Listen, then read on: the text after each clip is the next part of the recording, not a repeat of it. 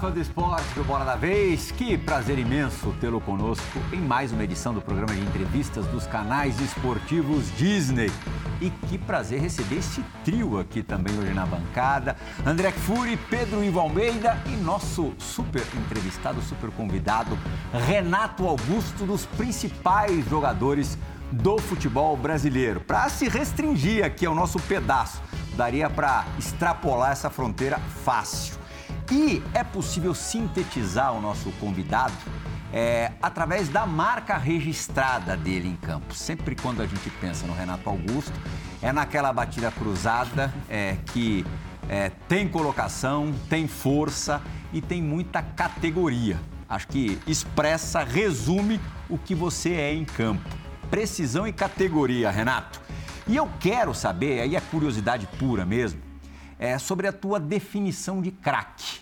Porque tem gente que é mais, tem gente que é menos exigente para classificar um jogador de futebol como craque. Primeiro, queria saber se você faz parte dos mais ou dos menos e se você se adequa à sua definição de craque. Olha, é, é, difícil dizer. Eu, é, eu sou um cara muito autocrítico, mas eu não, não ligo, não me, auto, me autotitulo alguma coisa, entendeu? Uhum. Então, eu sempre procuro estar tá evoluindo. Mas craque, eu acho que quando você terminar a carreira, que você olhar para trás, aí eu acho que fica o, nome ou não, como muitos que eu vi jogar. Mas é, é, uma, é um prazer poder receber esses elogios e um prazer estar aqui com vocês hoje. Uhum. É, quem que você considera do futebol atual craque? É. Só para a gente se, ter uma base melhor. Essa é minha. Que eu joguei?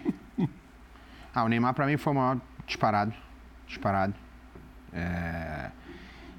Facilidade com a bola, o que ele faz em treinos que às vezes vocês nem conseguem ver, ele faz coisas assim, realmente. Esse para mim, número um disparado que eu joguei.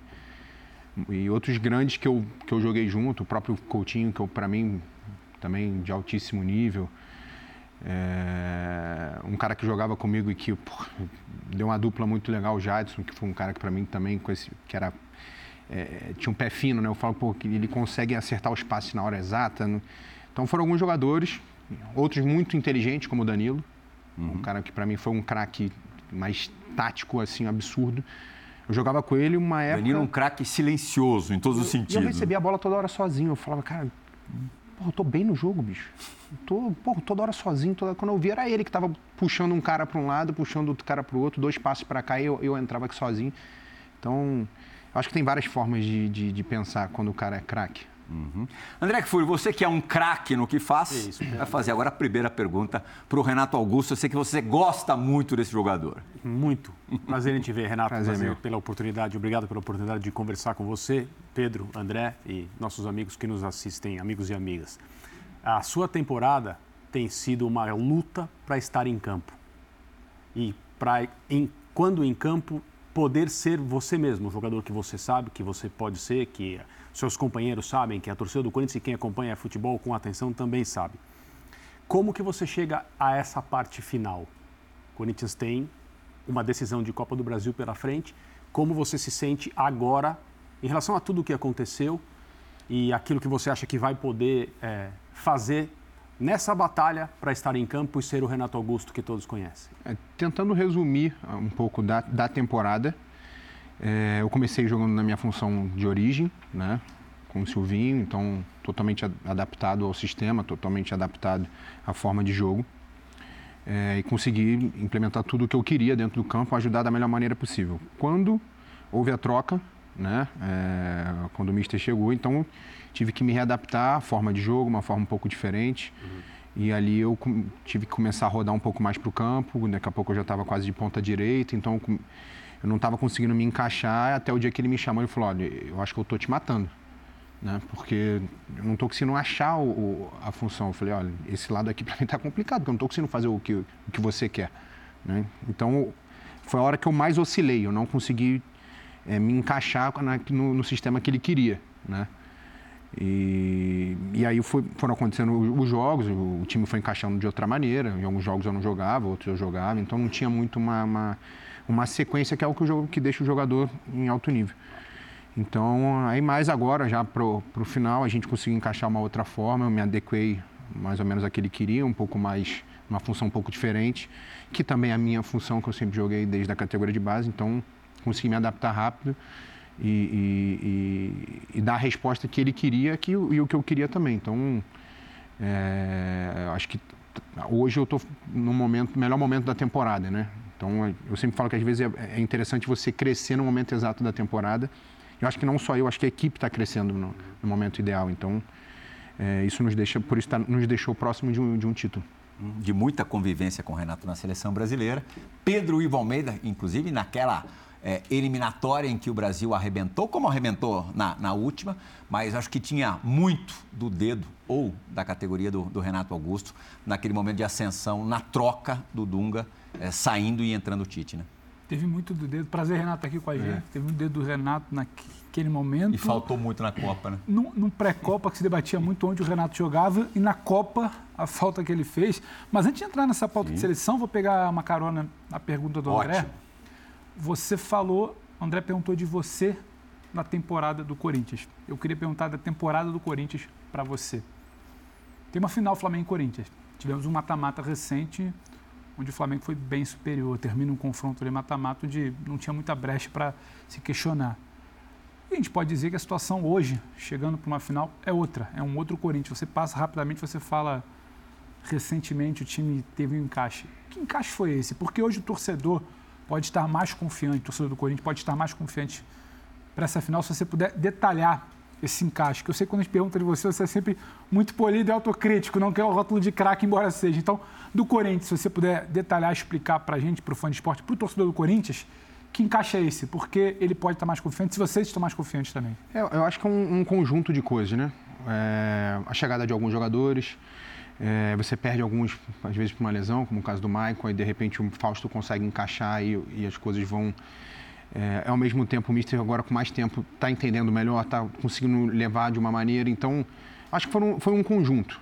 Não pode falar, pô, foi a entrada do Renato, foi a entrada do Fausto, foi o Balbuena. Acho que todos têm uma, uma parcela. É, e eu acho que totalmente diferente do que foi o jogo, por exemplo, da Libertadores, né?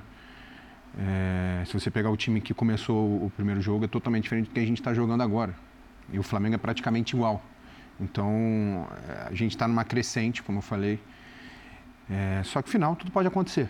Então, temos chance do título e vamos buscar pelo título de qualquer maneira. O que, que é mais levado em conta? É, você acha que o que vai ser mais levado em conta nessa decisão de Copa do Brasil? O fato de vocês já terem se encontrado, se enfrentado numa competição, num torneio eliminatório, ali no mata-mata, quer dizer, uma reedição de um mata-mata, ou o fato do Flamengo depois ter uma final de Libertadores para disputar. Fatores externos, não sei se dá para chamar assim, é, podem interferir de que maneira nessa final de Copa do Brasil? É, eu, eu, eu, tento não pensar muito nas coisas que eu não posso é, é mexer, né? Uhum. Fator externo, aí vai muito do que está sentindo os jogadores ou a torcida. O que eu posso falar é do nosso trabalho, né? E, e a gente está com a cabeça virada para a Copa do Brasil, óbvio. E temos alguns jogos ainda do brasileiro para poder é, chegar no, realmente no maior nível possível para a final. Então, não penso muito no que está acontecendo fora, e sim você está preparado. É, eu tive um treinador que ele sempre falava: ah, todo mundo fala que o cara teve sorte. Aí ele falava, sorte é igual preparo mais oportunidade. Então você está preparado, você teve oportunidade e a pessoa fala, pô, o cara teve sorte. Né? Então, está é, é, é tá preparado para a oportunidade que a gente vai ter.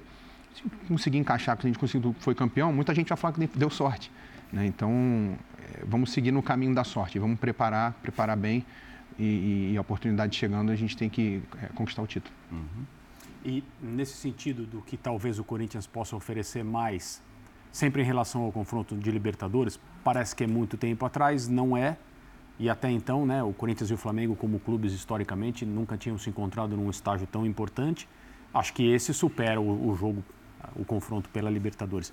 O Corinthians pode oferecer o que de diferente agora, Renato, que as coisas estão se encaixando, talvez no momento certo? É um desenvolvimento como equipe, mas algo que quem acompanha o Corinthians já está conseguindo ver? Ou é, você diria que tem alguma coisa nova que, que possa é, aparecer? É, essa questão vou deixar bastante para o Mister, para ele poder trabalhar em cima disso, assim como a gente fez no jogo do Fluminense. Né? A gente uhum. trabalhou muito específico em cima do, do, do, adversário, que é um adversário, eu acho que até valorizou ainda mais uhum. a nossa classificação por ter sido contra, contra uma equipe como a do Fluminense, então, é, com o treinador que tem, tudo. Então, vamos, essa parte a gente deixa muito para o Mister. Eu acho que o mais importante, como eu falei, estar tá preparado, a gente conseguir é, chegar limpo para o jogo, é, é, porque é um título.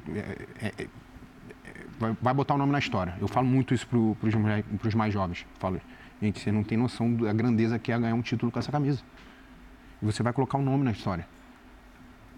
Eu lembro a gente, quando já tava, a gente fez o segundo ou terceiro gol contra o Fluminense, a gente já estava até no banco, e o Rony virou para mim e falou, cara, minha primeira final. É a grandeza da parada. Então, eu acho que é estar tá preparado para você entender que é, é, colocar o nome na história do clube. Um clube pesado e que as coisas ficam maiores. Então, é, é, o fator psicológico vai ser muito importante nesse jogo. Renato, quando você cita essa passagem do Rony, e eu passo muito para a garotada, diz muito sobre a sua liderança. Me parece muito claro que não é uma liderança somente pelo fator idade, porque idade por idade tem muito jogador experiente por aqui. Vejo uma liderança muito do que você comunica, do que você fala, da, da, clareza. Tem sido interessante ouvir você em saída de intervalo, explicando o jogo, muito se comenta. Eu vejo você, eu vejo caras como o Felipe Luiz, com esse tipo de entendimento de jogo, explicação, despertando esse debate também com liderança em grupo. Vocês passaram muito tempo fora, muito tempo em outras escolas. E, não desmerecendo o futebol brasileiro, não se debate tanto assim aqui dentro e não se forma um entendimento assim de quem passa muito tempo aqui dentro que, que de fato você consegue ver de diferente do que se aprende lá, do que se debate de futebol de lá, do que vocês conseguem, sabe, sugar desse tempo todo lá de fora? O que muda dessa cultura, do que vocês vivem lá de debate de futebol, não só o jogo, mas de entender do que se vive aqui? É, eu, eu, agradeço muito o tempo que eu passei na Alemanha. Não foi fácil, porque eu era jovem, pô, cheguei na Alemanha, tudo diferente, mas talvez tenha sido lá onde eu mais tenha aprendido taticamente, fui evoluindo como pessoa, como um, como um homem. Então foi um lugar onde me deixou enxergar o jogo de uma outra maneira. Então ali para mim foi muito importante.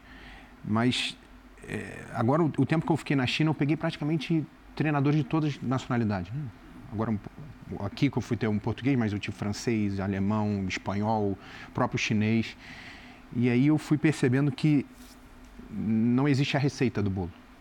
Né? Eu acho que é, todos, cada um jogava de um jeito outros mais é, no contra-ataque, né, mais reativo, outros mais ativos, outros queriam posse de bola, outros queriam só pressionar.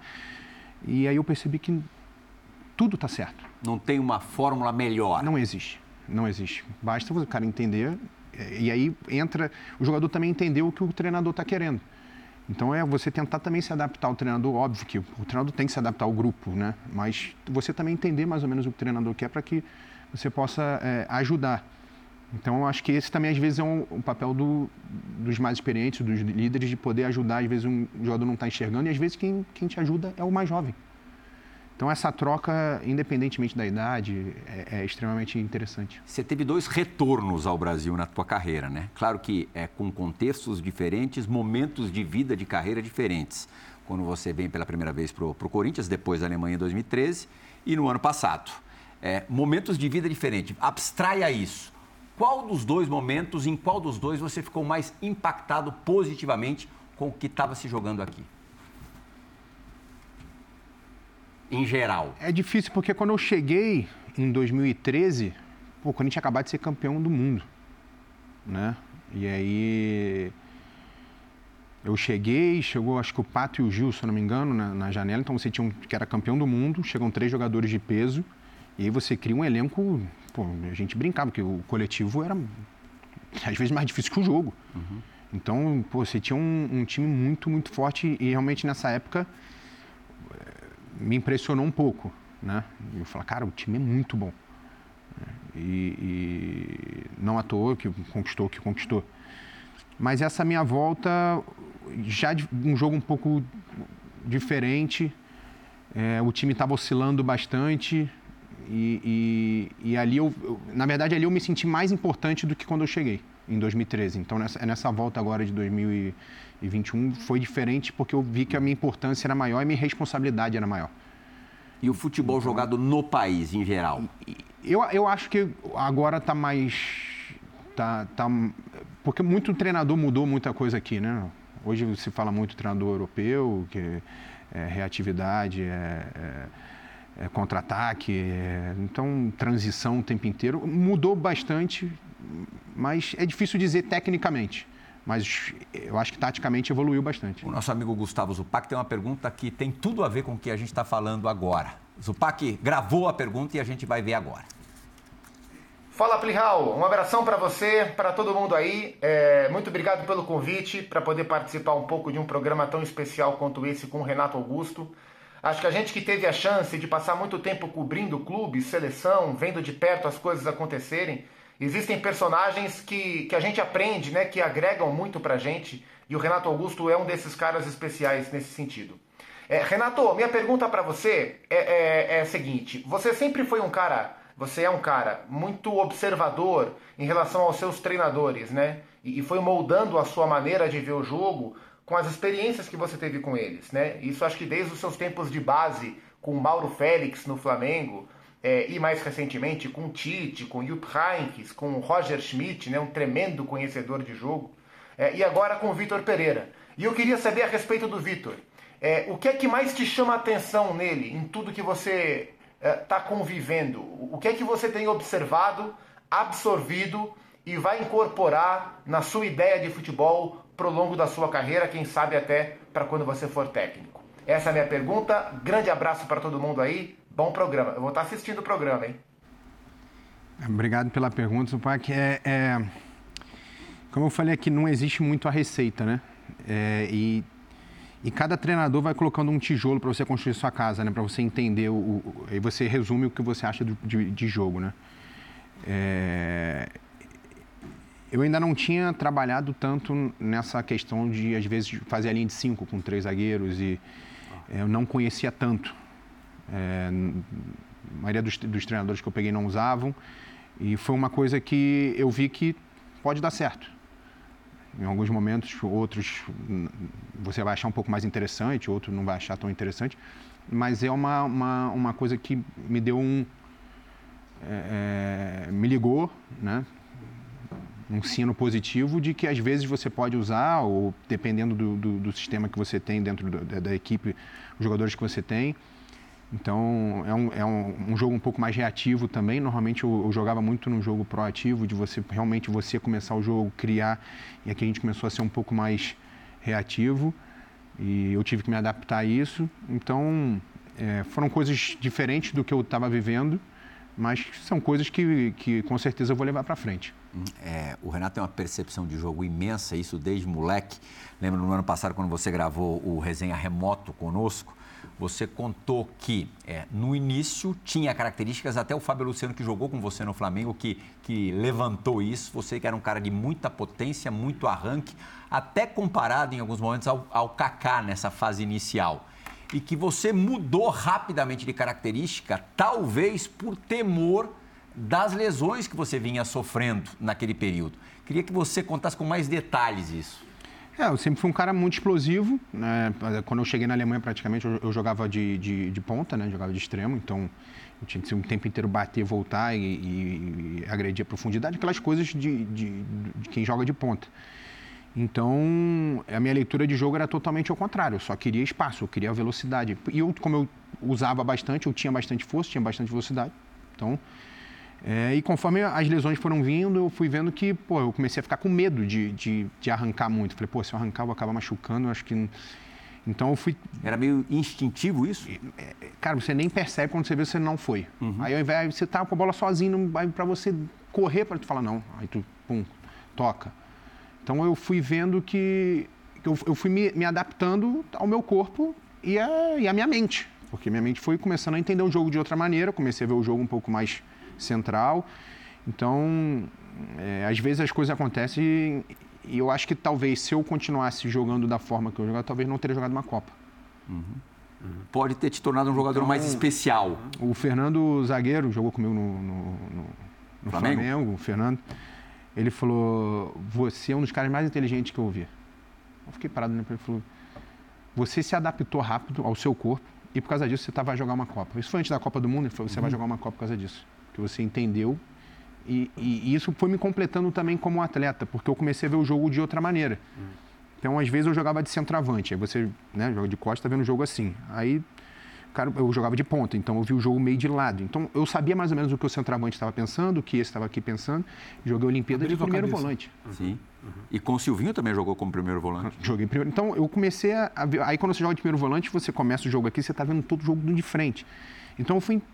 Eu jogando de primeiro volante, eu sabia o que, que o ponto estava pensando, que, onde o meia queria a bola, onde o centroavante estava. Então é, acabou que, que a, tudo isso que aconteceu na minha carreira foi me dando foi, foi preenchendo um, umas lacunas que me faltavam e que me fez enxergar mais o jogo de uma outra maneira. Então, é, é, hoje é muito fácil falar, pô, realmente foi bom, mas na época eu ficava louco. Eu falava, cara, eu não quero ficar mudando de posição.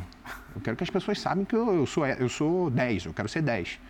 Né? Só que a vida, alguns, alguns treinadores também foram me, me, me, modificando de posição e hoje eu agradeço, porque eu aprendi bastante. Uhum. Em termos não só do seu desempenho naquela época, da sua importância no time, mas também do seu aproveitamento como jogador, daquilo que estava à sua volta e do que foi conquistado, o Corinthians de 2015 está aonde na sua? Acho que foi, acho que foi o melhor time que eu joguei. Acho que porque encaixou assim.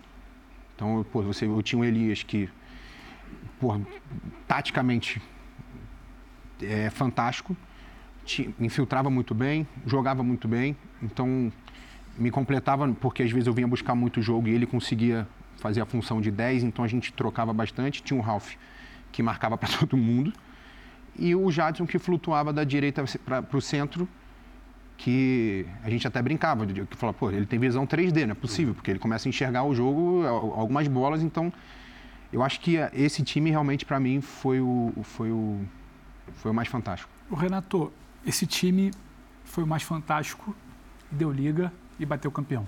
Então, tem outro time que eu vejo que te marca muito na história, que você sentiu muito a Copa 18, a eliminação, já foi falado, mas eu queria que você explicasse do time que não bateu campeão, em que patamar também está essa seleção de 18 em termos de encaixe, porque até chegar à Copa ela encaixava muito. Ela também poderia falar que funcionou, encaixou. É por isso que a lamentação talvez seja tão grande e o que, que faltou ali exatamente? Porque eu já vi entrevista do Tite dizendo que faltou alguma coisa, já vi entrevista do Casemiro dizendo que faltou alguma coisa. O Ele 2015, e o Renato Augusto contra a Bélgica. De 2015, talvez não tenha faltado, deu liga. Para além do seu gol e aquele segundo tempo que todo mundo vai lamentar, tem a cena você no chão, tem o seu choro já falado, o que, que faltou ali naquele processo, na Rússia em si, a cada jogo que passava? é, é, difícil dizer que não deu certo, porque é, quando é uma Copa, né?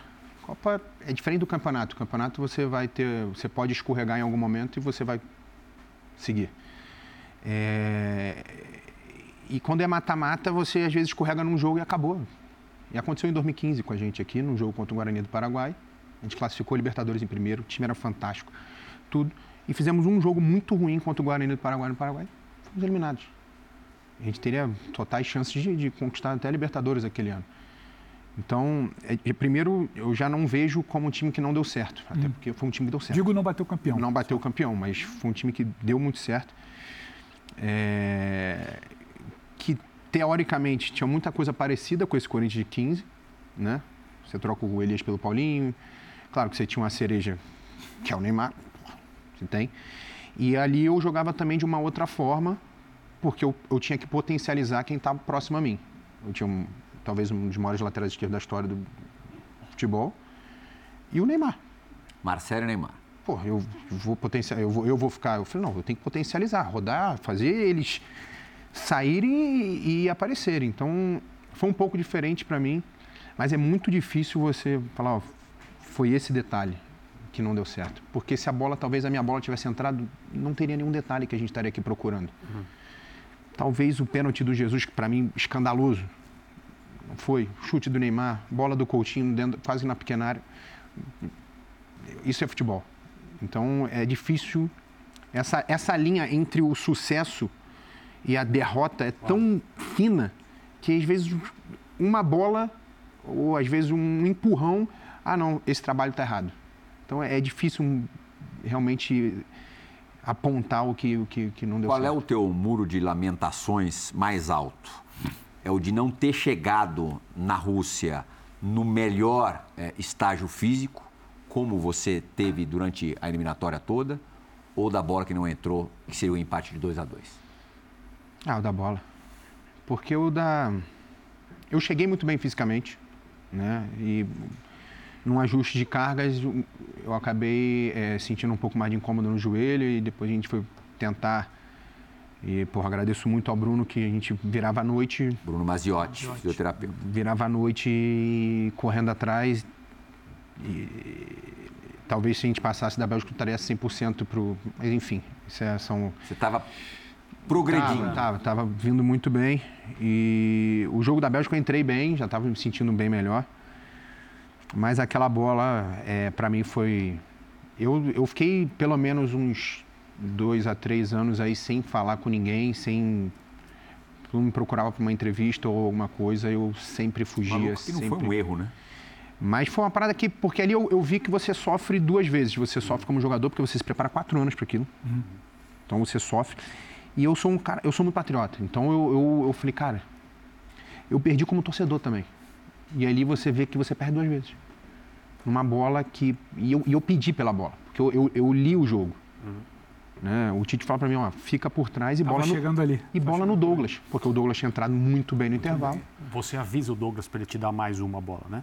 Eu vi o Coutinho. O Coutinho. Falei com o Couto. Eu, eu, peguei, eu, eu, eu, entrei no lugar do Paulo até. Eu entrei no lugar do Paulinho uhum. e falei, ó. E o Tite falou, ó, fica por trás e bola no Douglas. Pro mano a mano. Eu falei, tá bom. Quando eu olho por lateral colado no Douglas, eu Abriu já chamei o Coutinho e falei, Couto, dá uma olhada aqui que eu tô entrando sozinho. Ele falou, tá bom. Primeira bola já, ele já girou, eu pum de cabeça. Falei, Couto, me dá mais uma que eu vou empatar o jogo. E aí eu entro ali, e aí quando eu dominei, a bola ficou um pouco curta, eu não, eu não, eu não dominei ela para frente. Certa passada. Né? Então ela fica um pouco curta, hum. Então automaticamente você tem aquele canto para chutar. Só que eu tentei inclinar o corpo para tentar tirar mais o goleiro. Então quando eu inclino, porque todo mundo fala, ah, chuta lá. Não, não, o goleiro ia pegar aqui, ó. Ele, já, ele, já, ele dá até uma, uma caidinha para cá. Ele já cai antes, porque para ele eu já ia bater lá. Então quando eu tiro, ele nem vai na bola. Só que eu tirei muito, porque ele é um cara muito grande, bicho. Uhum. Courtois. E aí foi quando eu falei com o Casemiro. Eu falei, Casão, eu tirei porque o cara é gigantesco. Que aí foi a história dele, realmente, meses depois, me ligar. Falou, hum, o cara é gigante. Ele tinha acabado de ser contratado para Real Madrid. Real Madrid. E Casemiro, cara, impressionante, mano. Agora eu te entendi. E eu, ali é fatalidade. Você tenta, você tem um segundo para... Pra... Quando você virou essa chave? Quando você virou essa chave dos dois, três? Não, quando você superou? topou falar, topou encarar, porque eu vi também que você não queria nem ver o lance de novo, nem ver o jogo de novo, né? Quando é que eu você vi, conseguiu? Eu, eu, vi pouquíssimas vezes. Quando é que você conseguiu virar depois desses anos aí? É, foi quando eu vim para cá. Que aí eu resolvi, ia ter que falar em algum momento, mas, pô, eu chorava de, de soluçar. Eu fui embora do hotel chorando. Falei, cara, porque começa aí, você não dorme. Sim. Você não dorme mais. E aí vira uma coisa só. Vira e você começa a pensar, fala, caraca, aquela bola, por... e se ela entra? Porque você começa o si, né? Uhum. E eu tinha um treinador que falava, se tá preso em Bangu, já morreu. Não existe. Ele falava isso pra gente, não existe si. Mas você falou da coisa do sentimento do torcedor, e é claro, a gente também tem uma coisa pessoal nossa, não é nem egoísmo, é uma coisa natural de qualquer ser humano. Você, se aquela bola entra, você talvez fosse, assim, num caso isolado, de colocar uma pessoa, um jogador, como um herói de uma partida de Copa do Mundo, talvez só comparado ao Ronaldo que fez dois gols em 2002 no 2 a 0 contra a Alemanha. E se eu faço o gol, a gente virava. Uhum, claro. É, o, Porque o eu acho que a gente, o volume do jogo já estava muito grande. E eles cansaram. E a gente começou muito volume, muito volume. Então, claro que é difícil dizer, mas claro. o sentimento era esse, de, de se a gente empata. O, o Renato, como é esse processo? É, é absolutamente fenomenal ouvir um jogador de futebol falar sobre as decisões tomadas em tão pouco tempo e aquilo que veio à cabeça dele enquanto as coisas estão acontecendo, né? Como que funciona isso em relação à sua experiência? Você tomou essa decisão, eu vou tirar mais. Se fosse outro goleiro, você bateria na bola de outro jeito. Né? É, isso, é, é, isso que a gente entende das, das suas declarações. Mas você pensou em quanto tempo você ficou? Quanto tempo durou o lance? É muito rápido. Uma fração de segundo. E, e essa coisa do jogo ser mais lento para determinados jogadores os lances estarem ali em meio em câmera lenta e serem lances absolutamente rápidos. Como que, como que é isso? Você, você entende isso de que maneira? Cara, é difícil. O, o, o, jogo, o negócio é tão rápido que parece que eu pensei demais até na hora de chutar. Entendi. Porque eu já, quando eu giro, a cabeça é muito rápida, já, já e você, no último, no último momento eu tirei um pouco mais. Eu falei, cara, vou jogar na bochecha mesmo, a gente chama de bochecha, né? Aquela uhum. lateralzinha. Eu falei, joga na bochecha para tirar o máximo. E, e eu juro para você que eu vi entrando. Eu vi ele entrando. Depois? Depois que Não, quando eu chutei, hora, eu falei, do teu pé. porque ela saiu bem do meu pé, eu bati bem na bola. Tu vê que não dá tempo dele chegar. Quando eu inclino o corpo, ele joga um pouquinho o corpo para esse lado, eu bato ele, não dá tempo dele voltar. E a bola tira a tinta da trave. E aí, porra, falei, cara. E aí na jogada seguinte, o técnico da Bélgica já faz uma substituição, já coloca um cara ali na minha frente, e eu já não conseguia mais fazer a infiltração. É. Nem todos os gigantes conseguem é, ganhar uma Copa do Mundo e alguns têm histórias desagradáveis para contar em mundiais. É, o teu ídolo maior, imagino, no futebol, é, teve um momento muito mais dramático, foi perder um pênalti em 86. Zico vai participar do, do Bora da Vez agora com uma pergunta também relacionada à seleção brasileira, só que olhando para frente. Fala, Zicão! Olá, grande Renato, Playhall. Prazer grande bater um papo com vocês. E Renato, um jogador fantástico. Acho que foi o grande problema do Tite na última Copa. Não tem dúvida que se ele tivesse titular desde o início, ele que dava aquele equilíbrio na seleção brasileira e eu acho que o problema dele no joelho acabou afetando. E contra a Bélgica, quando ele entrou, o time deu uma subida, mas infelizmente não conseguiu ainda o empate. E eu queria saber dele, né, que se ele ainda tem alguma aspiração em voltar à seleção brasileira, porque eu sei que o, o Tite tem um carinho muito grande, sabe o valor dele é, em relação a armação de uma equipe, experiência e tudo mais. Um grande abraço para você, tudo de bom, cada vez mais sucesso. Aí é covardia, né?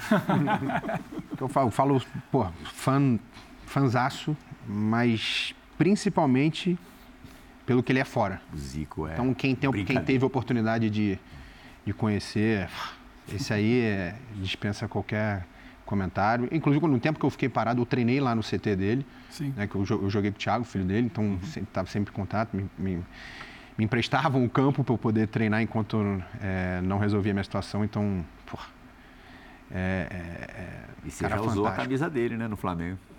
Tive oportunidade, eu acho que eu sou um privilegiado, né, se eu usar uma camisa do Zico, uma do Sócrates, cara, é, Caraca. é muito pesado, então eu sou um privilegiado da do futebol. Mas é, respondendo.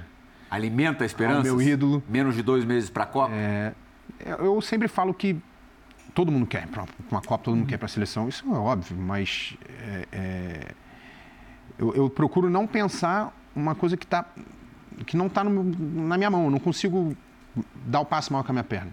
Então, o que está na minha mão hoje? Corinthians, conquistar o título, é, é, fazer grandes jogos, que isso te credencia a você ter a possibilidade de ir para uma seleção. É isso que te credencia. São uhum. títulos, são grandes jogos e, e as pessoas aí estão te vendo. Né? Então, é claro que eu vou estar tá, vou tá pronto se eu tiver alguma oportunidade, mas minha cabeça hoje é, é, é, o título da Copa do Brasil. Isso é o que fica na minha cabeça.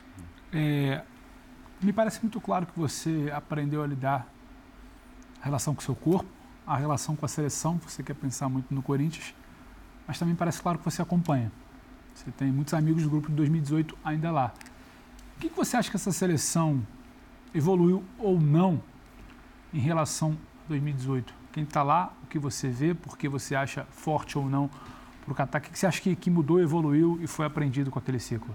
É, é, é difícil dizer quando você não está dentro, né? Porque tem muita coisa que, que acontece no dia a dia de treino, de tudo, e isso eu realmente não, não acompanho vejo jogos e tudo. Hoje tem, temos uma variação tática um pouco maior. Você tem, enfim, às vezes um lateral entra um pouco mais para dar o espaço do um contra um. É, muitos jogadores surgiram, jogadores principalmente do último terço, jogadores é, desse um contra um interessante, né? Então. nesse momento final mesmo. Né? É, então. Um ano para cá. Ó, você vê um Anthony, você vê um Rafinha, o Vinícius Júnior agora no melhor, melhor momento dele, o próprio Rodrigo muito bem. Então, hoje você tem um leque um pouco maior de opções. Eu acho que é, o, o Titi hoje está muito mais preparado. Não que ele não estivesse naquela, mas é, agora ele, ele realmente tem uma coisa, ele já vivenciou, ele já a gente sabe, e a Copa é diferente. A Copa é diferente de tudo. A Olimpíada me marcou, assim, foi uma das coisas que eu vivi, assim, fantásticas. Quem estava lá dentro do Maracanã vai entender, mas a Copa é, é diferente. A Copa... Então, ele já tem já uma, uma, uma, uma vivência com isso. A maioria dos jogadores também, alguns que estão chegando agora, mas eu vejo, eu vejo uma, preparado para um título agora. No que, que a Copa é diferente, assim, em especial? É a atmosfera, é o dia a dia, é, parece que o mundo para, parece que a hora para. Então, você vai chegar no, no, no hotel para o jogo na véspera, parece que o jogo é agora, do torcedor e, e, aquele... A atmosfera é diferente. Outra energia. É, outra energia. Uhum. Você se prepara hoje para um jogo de uma forma diferente em relação ao que você fazia em outros momentos? O que, que você tem que fazer para jogar no seu nível hum. hoje, no período entre jogos, Renato? Hoje, muito. Hoje eu, eu tenho um fisioterapeuta particular, né? É, que tem, fica em contato com o Bruno o tempo inteiro, tem contato com os, também os físicos do, do Corinthians, então tá. já tem um trabalho específico que eu, que eu faço. Individual Individual, seu. meu, fora o que eu já faço no clube, tem esse trabalho. Muito mais, é, não de treinamento, mas mais realmente de fisioterapia. Você faz na sua casa? Faço na minha casa. Tá. Então, hoje eu entendi também o tempo que eu preciso de preparação para um treino, que eu preciso de preparação para um jogo. Então, porra, o jogo vai ser a 9h45.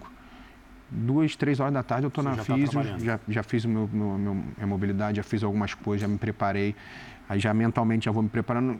Hoje eu entendo que o pré-treino e o pré-jogo é tão importante quanto o treino e quanto o jogo. Então, eu mudei um pouco nessa, nesse, é, conforme a carreira vai passando. É, foi um aprendizado muito grande na China isso também, uhum. porque a responsabilidade lá era toda do estrangeiro. Então, é, eu assumi uma responsabilidade muito maior. Então, eu fui também me cobrando mais. Eu acho que foi uma coisa que também me manteve em alto nível, a minha cobrança. Eu me cobrava o tempo inteiro. É, então, é porque aqui você não tinha oportunidade de vivenciar o, o dia a dia lá. Então, eu fiz temporadas assim cara, fisicamente muito bem, tecnicamente, eu realmente eu falo, cara, Cara, melhor momento. Uhum. Tudo. Então, é, é, isso me fez ver o jogo de uma outra forma. A minha preparação para o jogo, tudo foi diferente. Então, acho que a experiência também vai te dando isso, né? Esse dia a dia. E eu acho que também quando você vai para fora, você muda um pouco sua forma de ver a vida, de ver o jogo, família, tudo. Então, é, foi interessante. E, e o pós-jogo é diferente hoje também? no, pró no próprio dia, nas horas depois? Ou começa no dia seguinte? Esse, Não, no, no pós eu já, já, já tenho hoje também alguma, algumas manias, né? Então. Quais? Já procuro me alimentar logo, já, porra, falo, cara, se tem jogo daqui a três dias. É. Eu já faço alguma coisa no próprio dia. Pô, se eu tenho uma semana, eu falo, opa, então tenho um pouco mais de tempo. Então você vai entendendo, vai, vai vendo o que o seu corpo está pedindo. Uhum. Né? Não existe eu chegar aqui e falar, faz isso que vai dar certo. Porque às vezes o que, tá, o que é bom para mim não é bom para vocês. E eu, eu, acho que o mais interessante é você entender o seu corpo. E você diz que não gasta energia com nenhuma outra atividade física, né? Porque é comum um jogador de futebol é, na folga jogar um futebol, jogar um tênis, enfim, praticar alguma outra modalidade, você nem cogita isso. Não, não, eu brinco com todo mundo. Eu falo, vamos jogar um futebol. Eu falo, cara, só quando eu parar. eu não quero gastar com nada. Né? Eu, claro, é uma brincadeira, mas. Uhum. Eu, mas é real. E o pouco tempo que a gente tem, eu tento ficar com a minha família, tento ficar com meu filho, então. É, não dá para na folga ainda sair para jogar futebol, eu procuro estar sempre com eles, então eu foco no, no, trabalho e o tempo que eu tenho eu fico com a família. Só quando eu parar, você é. falou isso. E o depois? Quando o Renato deve parar e o que o Renato pensa para o depois. Repetindo outros modelos de atletas, tem muita gente migrando para essa área de comentar futebol, tem muita gente migrando para a área de ser treinador ou executivo. Quando deve vir esse parar e o que, que esse Renato pensa? Olha, no mínimo, no mínimo, eu penso aí pelo menos final de 24, mais dois anos mínimo, assim. É, e aí vai depender muito de como eu estou me sentindo. Se eu estiver me sentindo como me sinto hoje, eu vou bem mais. Uhum. Entendi. Uhum. Mas a gente sabe que no futebol tudo muda muito rápido e tudo, então hoje eu me sinto muito bem, eu iria fácil. Me sinto bem no campo, me sinto vivo, me sinto ajudando, então isso pesa muito, você ajuda, sentir que está sendo importante. E o, o, que eu faria, eu realmente não sei. Eu, até comecei o, o curso enquanto estava também resolvendo minha situação na China. É, tava de treinador? Em casa. É, eu fiz a, comecei a licença B, não consegui terminar, porque logo depois eu fui para o Corinthians. Então faltava ainda a parte prática, a teórica toda está feita. É, e era mais para abrir minha mente, assim. Para mim foi até interessante é, ter feito isso antes, porque me abriu a mente quanto ainda jogador. jogador. É. Então para mim foi bem interessante. Eu gostei. Não sei se eu vou seguir isso, mas foi uma coisa interessante e eu acho que pô, não custa nada aprender, cara. Tá aprendendo coisas novas, está evoluindo. Não sei se eu vou ser treinador ou não, se eu vou ter repente estar aqui do lado de cada bancada, do lado de cada bancada com vocês, mas é, é, eu vou deixar ainda a vida me mostrar alguns caminhos, mas é, eu quero ficar nesse, nesse constante aprendizado. Tá na cara que dominaria esse pedaço aqui é, super bem. Você tem é, o mesmo prazer de jogar futebol hoje que você tinha moleque começando no Flamengo? Eu acho que mais. Eu acho que mais, porque hoje eu consigo, eu vejo o jogo diferente.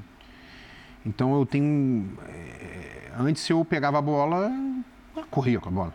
Né? Você pega, corre, vai, cruza, chuta. Por que, que você correu? Mas por que, que você cruzou?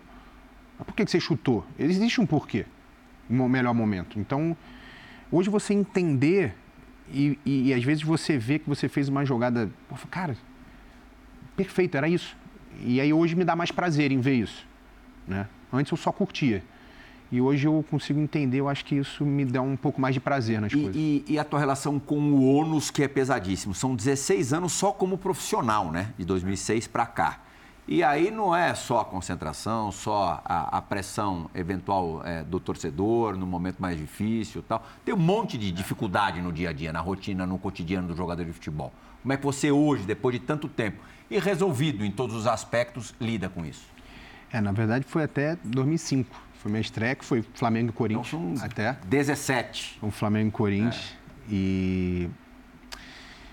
É, eu fiquei muito tempo agora na China, eu tive muito tempo também uhum. de você ver esse, esse lado diferente, né? Você vê que você tem mais tempo com a família.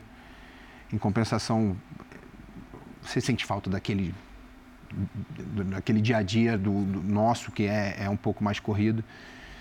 Mas, como eu falei, eu, eu, levo muito bem porque o tempo que eu tenho eu realmente fico com a minha família. Então, eu consigo ainda ficar, é, me sentir prazer nisso.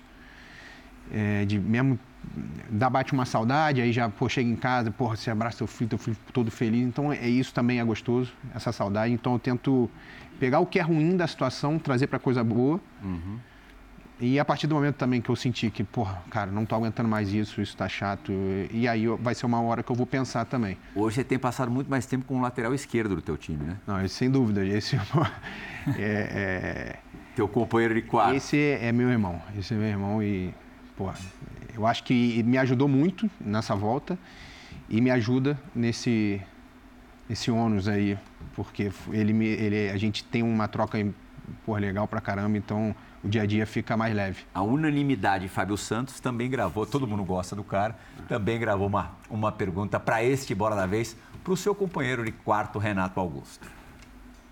Fala Playhal, fala Renato, tudo bem? Pô, que bacana poder participar aqui com vocês, ainda mais para falar do Renato, né, que de um companheiro de equipe se tornou um dos meus melhores amigos, sem sombra de dúvida um dos principais jogadores com quem eu já joguei um fenômeno dentro de campo e mais fenômeno ainda fora dele. Então, para mim é um motivo de muita alegria poder dividir dia a dia, né, compartilhar momentos tão especiais ao seu lado, meu irmão. E, pô, Renato, você que é um cara consagrado, né? É, jogou Europa, jogou China, muito sucesso aqui mesmo no Brasil, jogador de Copa do Mundo, Olimpíadas. Responde pra gente o que, que te motiva daqui para frente, quais são os seus planos, qual é o seu sonho, se é que você tem algum. Valeu?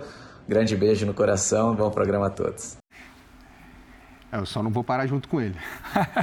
é, Explica isso. Isso eu já avisei. Ele gostaria de ser. Ele renovou, né? Então, ele falou, cara, vamos parar junto ano que vem. Eu falei, Fábio, eu não paro junto contigo, mas nem que me matem mesmo. Mas de jeito nenhum. Ele falou, eu vou virar depois diretor, eu vou rescindir teu contrato. então, é, pô, é um, um, grande amigo que eu fiz no, no futebol. Pô, o cara, sou... Eu sempre brinco, cara, se, tem, se alguém chegar perto de você e falar, eu não gosto do Fábio nem do Love, cara, sai de perto dessa pessoa. Bom sujeito como, não é. Cara, não tem como, é impossível a pessoa não amar esses caras. Então, é, respondendo, é, eu sempre tento colocar objetivos curtos, né?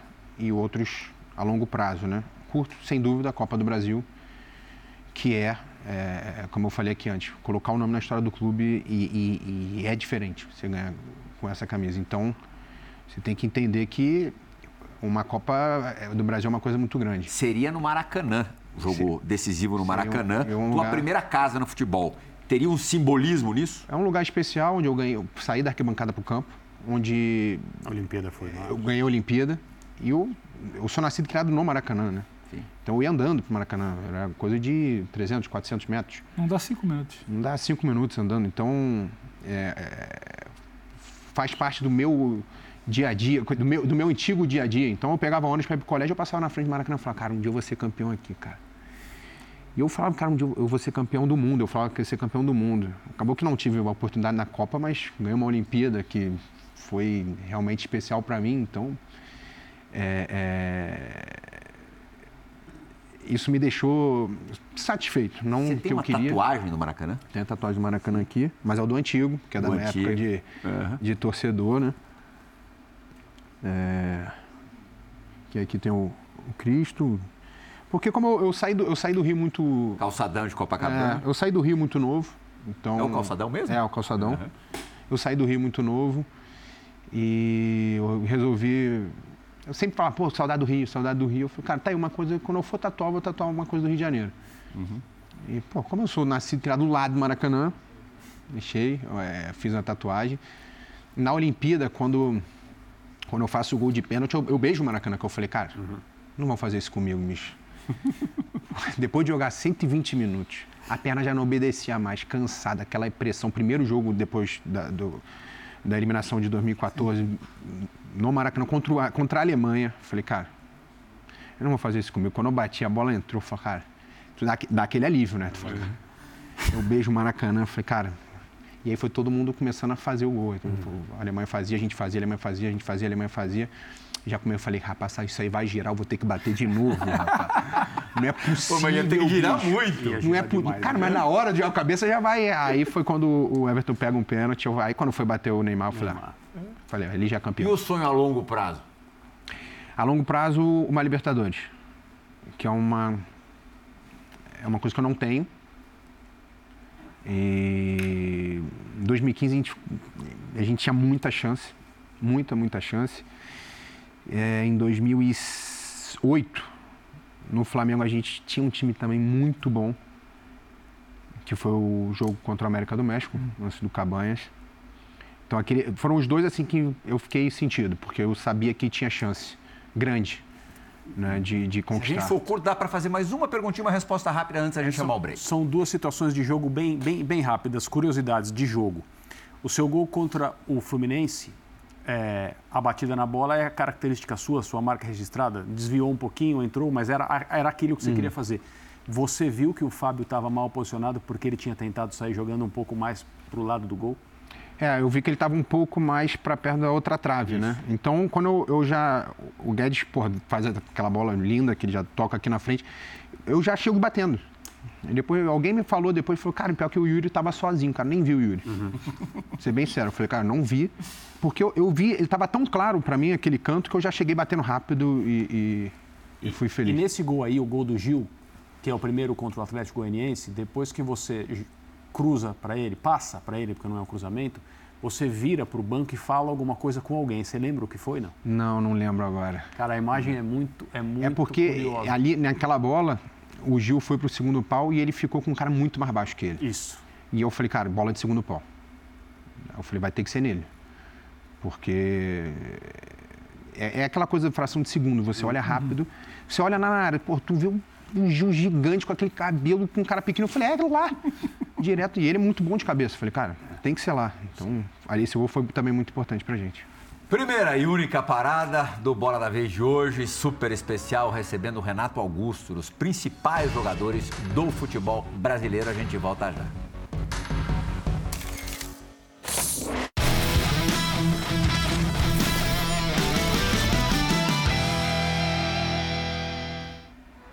É, tá chegando o Fã do Esporte, mais uma edição do prêmio ESPN Bola de Prata Sporting Bet. É, a bola de ouro já esteve nas mãos do nosso convidado de hoje do Bola da Vez, Renato Augusto, no ano de 2015, que ele coloca como o principal, talvez, do ponto de vista técnico da, da sua carreira, é, coroado pelo, pelo título nacional, aí recebendo a de prata, melhor meia da competição do Djalminha, e a de ouro do Tite, professor Adenor ali te entregando a bola, bola de ouro, um momento que imagino que seja, tenha sido muito especial na tua vida. Não, foi ali, foi um momento especial. Eu recebi a primeira pelo com o Djalma, né, que é um grande amigo. e Formado segunda... no mesmo lugar. E, e, e, e, a outra pelo, pelo Tite, que era o nosso treinador. Então, ali, esse ano realmente foi um ano muito, muito especial para mim. Eu tinha, e foi o ano que eu voltei à seleção, na época ainda, ainda era o Dunga. Então, foi o ano que eu voltei para a seleção, voltei a me sentir bem, depois de um, um longo trabalho que eu fiz com, com o Bruno, né, com o Maziotti. Uhum. Então, ali foi foi uma coroação de um trabalho que foi feito a longo prazo. Uhum. Pedro Ivo. Renato, é, é, natural a sua relação com, com o Rio de Janeiro, com a Tijuca, com o Maracanã, com tudo. Mas me chama a atenção que, que você fala com carinho e guarda sempre uma colocação especial para a China. Os treinadores que você teve lá, a evolução que você teve lá, que você não esperava crescer como jogador e melhor fase. Queria que você falasse também a sua relação com a China é especial assim, foi diferente, foi muito mais do que você imaginava, porque não é o grande centro que todo jogador pensa, eu quero jogar na China um dia. E me parece que para você foi bem importante, especial. Cara, eu sou muito suspeito para falar, eu sempre falo isso para todo mundo, porque assim, eu vivi momentos fantásticos. É... eu tenho só uma, uma mágoa, nem é nenhuma mágoa, mas uma dor de não poder, não, eu não me despedir, né? Eu tive uma história pô, muito bonita no clube, pô, torcedor com tatuagem minha, rosto, número, enfim. E, pô, conquistamos um título importante. O time não ganhava mais de 10 anos e eu já, pô, já era, um, eu era o capitão da equipe, eu tinha uma história muito bonita e com a pandemia eu não consegui nem me despedir do torcedor. Então foi uma, uma mágoa que eu tenho de não, não ter tido a oportunidade de me despedir. Né? Por tudo que eu vivi, foram cinco anos e meio, né? É tempo pra caramba. É, e você cria um laço com, com, com, a cidade, com o torcedor e tudo. Então, realmente, para mim, foi, foi um lugar... Eu fui muito feliz. Isso não tenho... E eu acompanhei o crescimento do, do, do clube e do futebol chinês. Foi, foi bem interessante. O primeiro ano era muito ruim. Né? Tava ainda num crescimento e de repente você vai vendo chegando jogadores de alto nível e os próprios chineses vão aprendendo porque e aí foi um nível foi ficando um nível interessante e, e pô, a gente conseguiu montar um time interessante, brigar por título, então, mesmo não sendo o time, o time que mais investia nem nada, tivemos um grande treinador, que foi, foi número bem, que foi o, o, o Roger Smith, para mim, meu top 3 com certeza, assim, um cara, hoje é treinador do Benfica. Uhum. Quando eu vim para o Corinthians, eu quase fui para o PSV por causa e dele. bem no Benfica. Quase que eu fui para o PSV por causa dele. Então eu tinha a possibilidade do PSV, tinha a possibilidade de vir para cá. Mas aí, pô, falei, cara, aí deixar o coração falar, pesou, falei, não, vou vir para cá, e eu queria vir para casa. É que eu tô em casa, então é, é, eu acabei decidindo o Corinthians, mas é, foi, foi, um lugar muito, eu fui muito feliz lá, não, não tem como falar outra coisa se não forem coisas positivas. Se você conseguir fazer a última pergunta em 30 segundos e o Renato responder não, em 30, em dá menos tempo. que tempo. Te perguntaram é, qual é a sua definição de craque, se você se considera, vou, vou jogar uma mais fácil quem é craque entre os jogadores que talvez não seja considerado fora? Legal. Rapaz. Talvez não craque, mas quem é um jogador que deveria ser mais valorizado fora do futebol e que entre os jogadores é tido como um cara que joga muito? Nossa senhora, essa é difícil, cara. Essa eu, eu, provavelmente eu vou lembrar quando eu chegar em casa. Quando eu chegar em casa eu vou lembrar. Grave manda. Pô, mas, cara. Pô, acho que eu vou ficar devendo essa. É difícil eu pensar agora rápido, É uma boa 30, pergunta, te, cara. Te dou 30 segundos. Uma boa pergunta. No Corinthians, então, talvez, que não. Talvez mais fácil dessa realidade? Ah, eu, gostei muito do Balbuena. Balbuena, que zagueiro. Porque o Gil eu já conhecia. Eu já sabia que era altíssimo nível. O Balbuena é bola também. O né? Balbuena eu não conhecia, cara. Então uhum. eu fiquei. Depois. Pô, esse eu realmente fiquei encantado, assim. Eu falei, cara, um cara muito, muito bom. O Fausto tá numa crescente boa, o Du, o du hum. uma crescente é, é, espetacular. Os dois são. É, gostei muito do Yuri agora. E o Guedes, eu acho que ele tem total condições de ser. Basta. Agora, agora é só com ele, só depende dele. Porque ele tem totais condições de ser um, um jogador de altíssimo nível, assim. Pô, bem servido, então, Corinthians. É. Muito legal essa tua, tua última resposta. O corintiano já se encheu de esperança para essa decisão de Copa do Brasil contra, contra o poderosíssimo Flamengo, que você conhece tão bem. Muito obrigado pela entrevista. Como esperado, assim é, vou te falar que não é surpresa, porque a gente tinha certeza que ia ser muito boa. Acho que até superou, foi melhor do que muito boa, foi ótimo. André Kfouri, muito obrigado, obrigado Pedro Ivo. Agradeço também, da mesma forma que agradeço ao nosso fã do esporte pela companhia. Tenho certeza que ele, ele que está agradecendo a gente. A gente volta, Bora da Vez retorna na semana que vem. Tchau!